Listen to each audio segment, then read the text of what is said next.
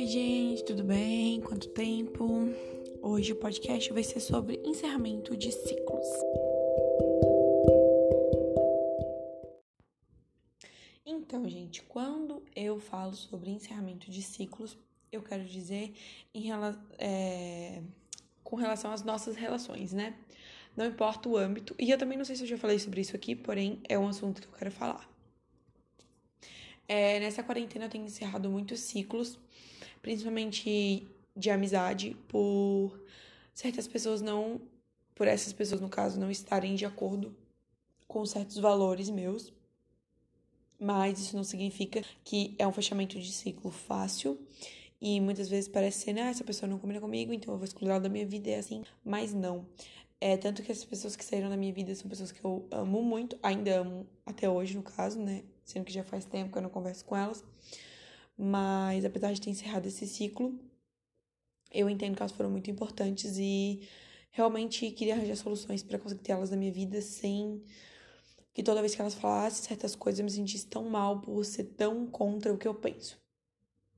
Isso é muito complicado porque é, na minha família também tem pessoas que falam um monte de merda, com um monte de coisa que não tem nada a ver com o que eu penso e nem por isso eu paro de falar com eles, né? Até porque é meio difícil, né? Correria muitos julgamentos. Mas, enfim, tem esse esse dilema eterno, né, que eu fico pensando, estou correta em aceitar na minha vida uma pessoa que fala esse tipo de coisa? Estou, ai, é... minha cabeça começa a entrar em parafuso. E encerramento de ciclo para mim é uma coisa muito complicada, tanto que na maioria dos meus relacionamentos eu não gostava de terminar. É, não definitivamente, né? Eu gostava de falar, tipo, ah, vamos terminar, mas não terminar de verdade. Porque eu sempre tive muita dificuldade em pôr um fim nas coisas. E eu acho que é muito importante para mim é, adquirir essa maturidade e entender que tem horas que aquilo ali não faz mais sentido na tua vida e que por mais que tu ame muito aquela pessoa, não vai ser a mesma coisa de antes, tanto para família, amigos, é, relacionamento, e afins. É, mas entender isso, né? E, esse, e ter esse autoconhecimento para entender isso é muito complicado. Que no caso eu não tenho, né? E, enfim.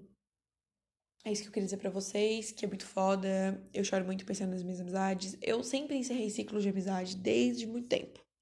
Porque uma das minhas melhores amigas da vida, a gente não tinha muita coisa a ver, assim, em relação a princípios e tudo mais. E eu tive que encerrar o ciclo com ela, mas foi fácil porque foi um relacionamento que estava desgastado, né? Então eu achei que atualmente seria mais fácil, porque eu já encerrei amizades de longa data, então seria muito fácil encerrar amizades de um, dois anos. Mas não, bem complicado, bem difícil, bem.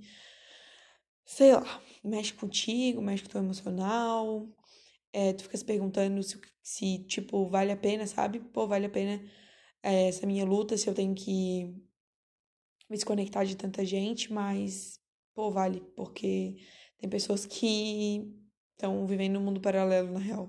Ou a gente tá vivendo um mundo paralelo, né, querendo mais justiça no mundo, enfim, também não sei.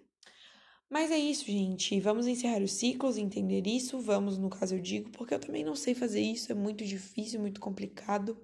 Exige muito autoconhecimento para saber o que você precisa naquela hora, é, como você pode agir, como também falar da melhor pessoa, da melhor forma com a pessoa, né? Porque eu não sou uma pessoa muito do diálogo. Que eu, por exemplo, que eu saiba dialogar de um jeito sem agredir a pessoa, geralmente eu falo bem agressivamente, isso é bem errado.